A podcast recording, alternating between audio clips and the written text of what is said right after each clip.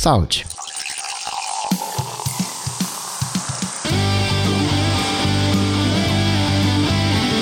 Dicas, produtividade, tecnologia, opinião, comportamento, tendência, notícias. Cocatec. Cocatec. Cocatec, a sua dose diária de tecnologia. Apresentação Gustavo Faria. Black Friday. Tá rolando a Black Friday do Coca-Tech. Se você não recebeu no seu e-mail, vai em coca.tech barra dicas, que eu vou mandar para você no seu e-mail o que, que eu tenho de promoção de Black Friday, os treinamentos em promoção nessa Black Friday para azeitar a sua vida. De Black Friday em geral, eu vou falar para você que eu não vi nada muito apetitoso. Tinha aqui no Brasil algumas promoções, por exemplo, de eh, AirPods Pro, segunda geração, mais recente, só que é o dobro do preço se você comprar sem promoção de Black Friday nos Estados Unidos. Nos Estados Unidos, né, nas compras internacionais, eu cheguei a ver por 200 dólares, né? Se você não tá fazendo uso ainda das compras internacionais usando um dólar é, é, é, duro falar isso, né? Um dólar barato, mas digo isso porque, comparado com o cartão de crédito, é um dólar que não vai ter aquele spread, que não vai ter o ágil, que vai ter um IOF menor, sem pagar o imposto de importação, dependendo do valor que você está comprando, sem pagar um absurdo de frete, porque falando assim, o frete vai ser absurdo. Se você usar os meios tradicionais, sim, vai ser um frete absurdo, mas no modelo de compras internacionais Coca-Tech, é o frete mais barato do que para, se bem que o dólar agora tá mais caro, mas um frete extremamente competitivo, padrão, como se fosse é, mandar alguma coisa do sudeste Sudeste pro Nordeste ou vice-versa. Fazer o seguinte aqui, né? Um extra de Black, Black Friday. Se você uh, aproveitou a Black Friday do Coca-Tech de alguma maneira, me manda um e-mail que eu vou te mandar nas compras internacionais, vou liberar para você o acesso nas compras internacionais. E eu vou abrir lá no Instagram, não, perguntar o que que você andou comprando. Então vai lá para fazer o registro. Eu, como falei, né, não achei nada exatamente apetitoso. O chinelinho que eu gosto, assim, não achei nada exatamente exatamente é, matador, encantador, até as operadoras que faziam bons movimentos de Black Friday, nada. Claro, a gente sempre pega né, uma coisinha. É um bom momento para pessoal que tá precisando de Alexa, é um bom momento para Alexa. Inclusive, vou falar dela, dela já já. Brota lá no Instagram, no coca.tech nos stories. Notícias. Notícias. Coca Tech. Tem várias coisas pra gente conversar. Black Friday a gente já tirou da frente. Tem a questão do Evernote e a Bending Spoon. Inclusive eu vou fazer uma aula extra específica sobre esse assunto ainda esse final de semana. Aguenta aí. Então vou começar a falar da Copa. Que eu não sei se Copa é polêmica, né? Acho que né, todo mundo tá acompanhando a Copa. Vai ter uma rixazinha aqui ou ali, né? enfim, natural. A política hoje tá bem aguerrida. E te falar que uma coisa que eu tava bem curioso para ver nessa Copa é o SALT, né? o SAOT, Semi-Automated Offsite Technology, que é como se fosse um VAR, só que não, né? É a parte do VAR, é para detectar o offsite, para detectar os impedimentos de uma maneira semi-automática, mas na verdade é automático. É semi-automático porque ele aparece lá no VAR e aí a, o pessoal eh, dá prosseguimento ou não, valida ou não, mas para todos os efeitos é uma tecnologia automática. Isso bate até com IA. Eu vou falar mais de IA quando tiver no aulão de Evernote com Bending Spoon hum, e tô fazendo uma seleção lá nos melhores amigos de coisas de IA. IA tá mais comum do que a gente imagina. A gente vai ver uma explosão de IA já já. Vai ser o próximo salto nos aplicativos. O sistema uh, da FIFA, como é que funciona? A bola, ela tem o sensor, né? Ela é geolocalizada, se sabe exatamente qual é a posição da da bola. É uma varredura de 500 vezes por segundo, se eu lembro bem. Então tem o posicionamento da bola. E além disso, são 12 ou 13 câmeras que fazem o monitoramento dos jogadores. Não é o tagzinho que tem no jogador, não. Conhece a imagem, faz aquele desenho de bonequinho, né? Ah, o ombro, os braços, as pernas, sabe exatamente onde estão os jogadores. E aí, quando a bola sofre né, um, um movimento repentino, leia-se leia-se o chute, né? Leia-se o, o passe, naquelas condições que poderiam caracterizar o impedimento, ele traça as linhas. E aí verifica, acho que pela regra tem que ter pelo menos dois jogadores à frente. Não tenho exata certeza disso. Lembro que tinha um porém na, na regra. Eu acho que era esse porém. Falei, pô, dois, precisam de dois, né? Pensava que era só um, alguma coisa assim. E nesse momento que são traçadas as linhas, essas câmeras fornecem imagens que são processadas 50 vezes por segundo e cada jogador é, tem 29 pontos é, para ser processado. Eu falei né, desenho de bonequinho, mas é mais do que isso. Identifica quadril, joelho, pé, tornozelo, cotovelo, a mão. O chato né, no modelo VAR de impedimento é que tinha que parar a imagem, congelar. Peraí, vamos aqui no frame do, do, do chute. Aqui tá o frame do chute. Vamos traçar as linhas com o SAOT. O SALT é tudo automático, é bem legal. Caso você curta futebol, vale a pena dar umas piadas. E logo no primeiro jogo, o, primeiro gol foi anulado e a promessa, né, é que o SALT ali em 30 segundos já oferecesse uma resposta em tela, já estaria na transmissão para sanar todas as dúvidas. É o tempo de uh, ocorrer o gol, uh, o VAR fala com o juiz, o juiz vai lá, verifica, é, realmente teve e joga na tela a imagem, as linhas de impedimento. E isso demorou quase 8 minutos. foi uma demora, foi um baita de um fiasco. Agora, não foi fiasco as transmissões, o Casimiro fazendo transmissão de jogos da Copa no Casé TV, quebrou o recorde de transmissão ao vivo com Brasil e Sérvia, extremamente carismático o Casimiro, tá com o Defante também aprontando na Copa. Cristiano Ronaldo atingiu a marca de meio bilhão de seguidores, assumindo que o Instagram tem aí um bilhão e meio, é, um terço do Instagram segue o Cristiano Ronaldo. Outra coisa que também causou furor foi o relatório com. Não é nem fraude, né? É, é o erro no log de urnas mais antigo. E sim, é um, um erro, tanto é que foi corrigido é, nas versões modernas. Isso aí é uma coisa legal, porque a gente acha que existe um aplicativo de votação. E não, são cinco ou seis aplicativos, entre aspas. Isso porque são cinco, seis modelos de urnas em uso e cada uma delas tem a sua não é própria arquitetura, vai, mas enfim, você pegou a ideia, tem a, a sua própria versão. E nos modelos antigos, você tem um número lá, é o 6735985, que em hexadecimal, né, no UINT 32, é é o 01,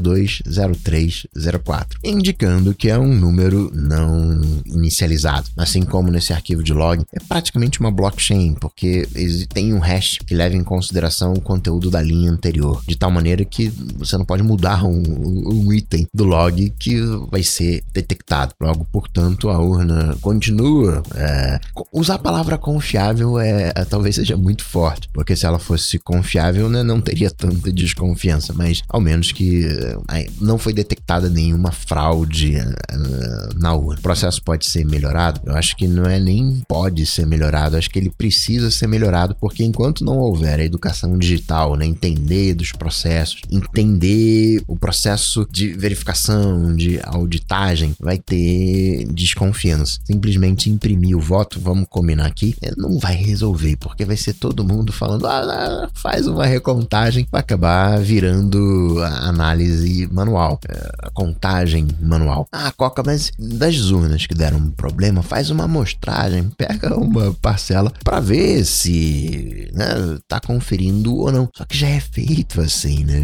Tem uma amostragem das urnas para saber se elas estão íntegras ou não, tá? Que talvez isso tenha que ser feito, talvez tenha que ser feita voto manual. Os países que estudaram, pô, vamos ver se a gente faz aqui uma votação eletrônica acaba desistindo por causa disso. É tanta dor de cabeça que é mais fácil fazer a contagem manual, ainda mais em países é, menos populosos. Enfim, Alexa, a divisão da Amazon que cuida do serviço, teve um prejuízo esse ano de 10 bilhões de dólares, várias demissões, e aí vem aquele papinho, ah, a Alexandra vai acabar. A estratégia da Amazon, ela é assim, a Amazon ela se esforça para vender as coisas barato, para minimizar o, o lucro, tem as suas estratégias estratégias. Não dizendo que ela é santa na história, mas é, ela tem esse viés. Apple, por exemplo, ela tenta otimizar as coisas ao máximo e maximizar o lucro. A Amazon é o contrário. Ela otimiza ah, ao máximo e minimiza os lucros. Em relação às caixinhas de som, genericamente falando, a proposta da Amazon era vender a preço de custo para ganhar grana vendendo as coisas de casa inteligente. E a verdade é que essa parte, né, as coisas da casa inteligente ainda não aconteceu. A estratégia uh, Amazon é que ela ganhe dinheiro, ela é serviço muito mais. Então ela quer ganhar dinheiro quando você use o dispositivo e não exatamente quando compre o dispositivo. É crescente nessa história que o dinheiro tá curto para todo mundo, mas acabar o, esse setor Alexandra para não ativar a Alexandra de ninguém eh, não vai rolar. É que nem o Twitter. Ah, semana passada ah, o Twitter vai acabar. O cara pagou 44 bilhões pelo Twitter. Ele não vai rasgar isso e simplesmente acabar com o Twitter. Vai ter dificuldade, sim, vai ter ajuste, sim, mas acabar não. Eu só até fui para uma rede eh, vizinha com o nome memético, né, de um passarinho amarelo, e praticamente ninguém mais fala disso, né? Passou, certamente. Deu um boom nessa rede, os caras trabalharam final de semana para traduzir a rede para o português. Tem ainda uns errinhos de tradução, foi aquela tradução Google, ok, valeu o esforço. Talvez muita gente se encontre nessa rede e tá tudo bem, tá tudo certo. Eu, né, pessoalmente, só achei curioso. Ah, vai acabar. Não, não vai acabar. E isso não tô dizendo que o Elon Musk tomou a melhor decisão possível. Não, o Elon Musk só não aprendeu que existe uma raça que você não pode peitar, que é a raça de desenvolvedor. Simples assim. A Coca, mas a Apple peitou os desenvolvedores. A Apple falou: ó, galera, vocês vão ter que trabalhar aqui, uh, vir presencialmente no escritório três vezes por semana. Aí a galera fez cartinha, falou: não, a gente não vai, que não sei o quê. Aí a Apple falou: galera, eu preciso de vocês aqui por causa disso, por causa daquilo outro. Entendo, né, que seja difícil, mas é preciso aqui. A gente produzia tanto antes, agora tá, né, tá produzindo isso aqui. E olha, não é nem pela produtividade, é também pela comunicação entre os times. A gente tentou aí dois anos, a gente tentou resolver isso e não resolveu. Vocês deram sugestões, mas não rolou. Então, infelizmente, eu preciso de vocês aqui três vezes na semana. Entendo que isso seja difícil para você, mas é o que eu preciso. Se você né, não consegue me ajudar nessa, né, legal, a gente né, vai ter que né, desfazer esse contrato. Para efeitos práticos, a, a, decisão é a mesma. Foi que o Elon Musk né, apertou o parafuso e falou: galera, que a gente vai trabalhar agora pra caramba, hein? Quem não quiser, que vá pra, pra rua. E aí a galera foi pra rua. Não houve essa maneira, digamos, educada, né, de, de fazer a comunicação. Mas quem fala que por simplesmente mandar funcionário embora o serviço vai acabar, não entende que o serviço é, né, são computadores ligados. Então, sim, enquanto o Elon Musk estiver pagando a conta de luz, tá tudo certo. Parou de pagar a conta de luz, tem, tem umas pedacinhos de nuvem, mas você entendeu qual é o ponto, né? O Twitter, ele não depende de pessoas, ele depende de pessoas para expandir para novas funcionalidades, para fazer vendas, para né, fazer os contratos com os anunciantes, que tá diminuindo, perdeu metade dos grandes anunciantes, inclusive. Mais um sinal que ele fez errado é que ele fechou os escritórios do Twitter com medo de retaliações. Então, né, você vê que o clima ficou quente, mas acabar, não, não vai acabar porque são computadores, é só ninguém desligar esses computadores. E ainda assim é autoescalável, veio Copa, aumentou o volume de uh, tweets, tá lá tudo funcionando e vai continuar funcionando.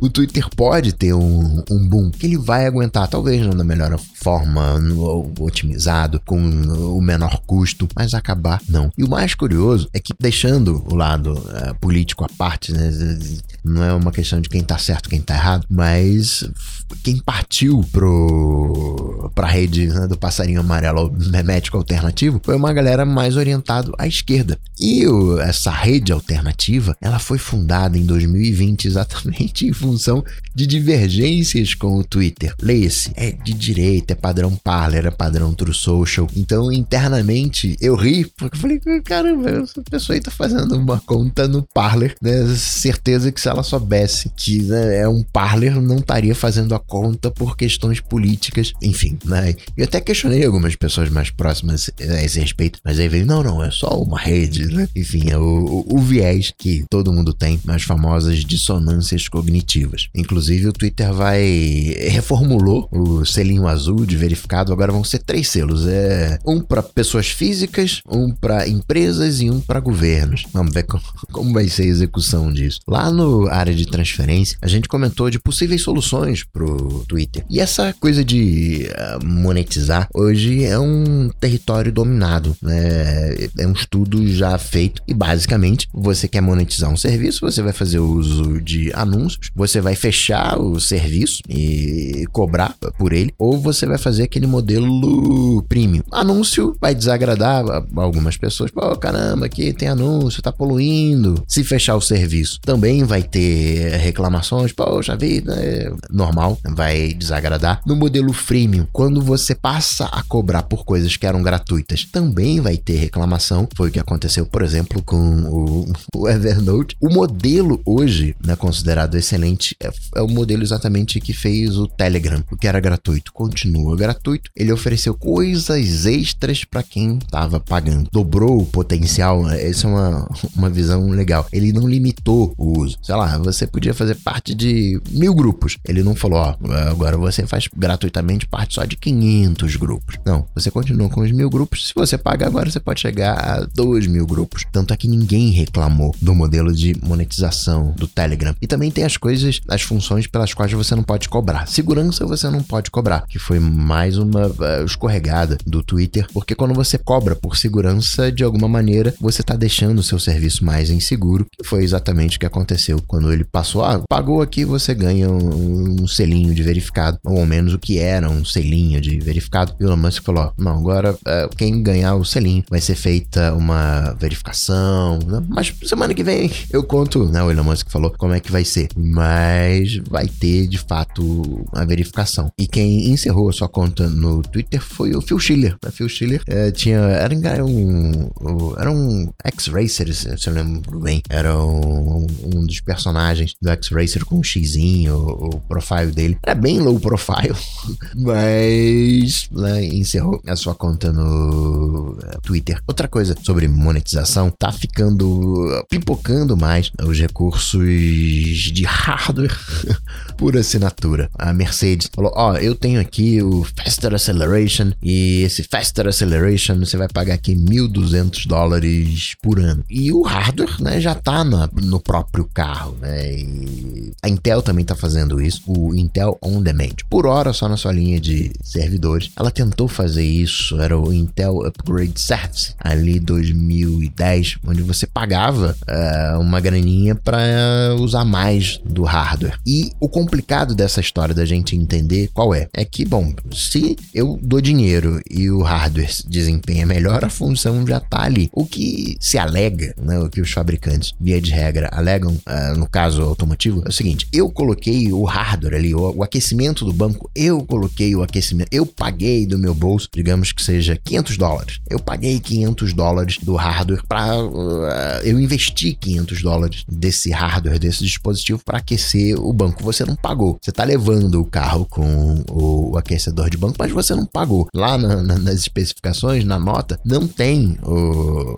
o aquecedor de banco. Para você usar, logo né, vem aqui uma assinatura. Claro, se você quiser pagar o, o dispositivo, você paga lá um, um tanto. Não vou te cobrar a, a, assinatura. Salvo engano, você tem o Faster Acceleration através de um uh, pagamento único que faria vezes né, da compra do dispositivo. No caso da Intel, no caso dos chips, a história é outra. É mais caro você fazer um processador, de desenhar e produzir um processador, digamos aqui, de dois núcleos, um de três núcleos e um de quatro. O que a empresa pratica é imprime o de quatro e desabilita esses núcleos. Então você compra um processador com dois núcleos, ele na verdade tem quatro, só que dois deles estão desabilitados. Antigamente, o pessoal até fazia, pegava um lápis, né, um grafite, para fechar contato, ligava dois pontinhos ali no, no chip e aí ativava o performance extra. Cai nesse mesmo problema, né? Tá ali, mas não tá, pagou, não pagou, enfim. Ah, uma coisa que eu esqueci do, do Elon Musk é que ele tá dando uma anistia às pessoas que foram banidas do Twitter. Ele teria dito, né? Teria, ó, ninguém vai voltar pro Twitter sem uma análise rigorosa antes de montar o comitê, o whatever da vida. E é, ele fez uma enquete na semana passada a respeito do Trump, se o Trump voltaria ou não. Acho que o resultado foi 52% para voltar e 48% para não voltar, até chegar nessa anistia. De novo, Elon Musk sendo Elon Musk. Uma coisa é o Jobs, o vendedor, e executando esse papel de vendedor, anunciando um iPod, me falar aqui, tá, o iPod é o melhor de todos. Obviamente que ano que vem vai vir um iPod melhor, né? Isso está subentendido. Mas sim, continua sendo o melhor iPod de todos. Ah, iPod com vídeo? Não, jamais a gente vai fazer iPod com vídeo. E no próximo ano vem um iPod com vídeo. O Elon Musk é bem parecido nesse sentido, só que ele faz isso para tudo. Ele, quando questionado, né, inicialmente, pô, que né, teu pai deu dinheiro para você acontecer. E aí ele falou, não, não deu nada. E depois falou que deu. É, ele tem sempre essas uh, dubiedades, várias promessas não cumpridas. E aí eu até me identifico, né? Porque eu acho que o meu dia tem 120 horas e, enfim, achando que posso fazer mais do que realmente posso fazer. Mas é só ser Elon Musk sendo Elon Musk. Falando de Apple, rolando um papinho de que o iPhone 15 ele viria com case de titânio e uma traseira levemente arredondada, né? Padrão iPhone 5C. Pintou também um papinho de que a Apple iria comprar o Manchester United e não, não vai comprar o Manchester United. Ok, legal, Ted Laço, Copa do Mundo, hum, mas não. Assim como também rolou um papinho de que a gente teria esse ano, eh, em setembro, era para vir um Apple Pencil de 50 dólares com suporte ao iPhone. Seria o Apple Pencil mais barato. E não veio. Teria até uma produção já de um milhão de, de, de Apple Pencil e que não rolou, que a Apple não levou isso para frente. O estranho é que, tendo um milhão de unidades produzidas, teria vazado alguma coisinha, né? Mas ah, não pipocou nada. Seu Timóteo é tido como um dos melhores CEOs também por isso, por essa questão de produção, não chegaria a produzir tanto para depois cancelar. Não é um Elon Musk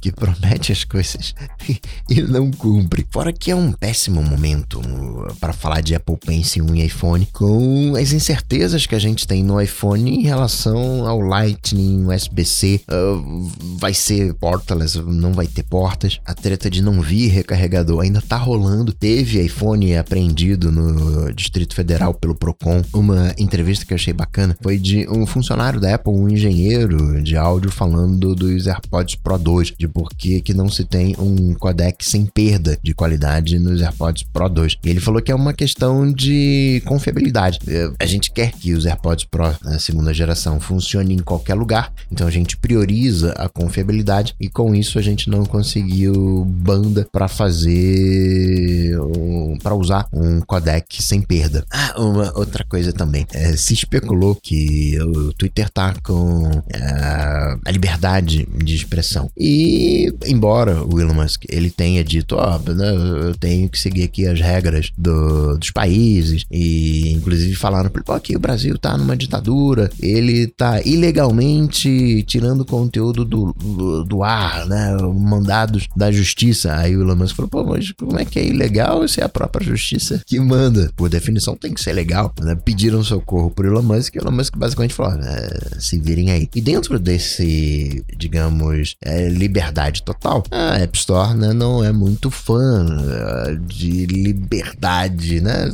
Tem que ter o, controlinho. Poderia ser um motivo de banir o aplicativo de uh, Twitter da App Store. Lembra que o Elon Musk falou, pô, App Store é um imposto de 30% para usar a internet. E aí se falou, já pensou se o Elon Musk resolve uh, seguir por essa linha, é banido da loja e resolve trazer o seu, o seu telefone, né? Fazer um concorrente de iPhone e Android? Aquele papinho do Tesla iPhone, confesso que fico particularmente curioso. E por último, registrar que o ex-chefão da Disney tá virando chefão de novo. Bob Iger tá voltando como CEO da Disney. O conselho administrativo da Disney ficou meio chateado com os últimos resultados, a sequência de últimos resultados e demitiu o responsável. O Bob Iger falou: vou ficar aqui dois anos, tá bom, tô voltando, vou ficar aqui dois anos para arranjar um substituto em definitivo. A Disney tem dois grandes braços. Tem o braço de streaming, que tava com Tom Staggs, que se acreditava que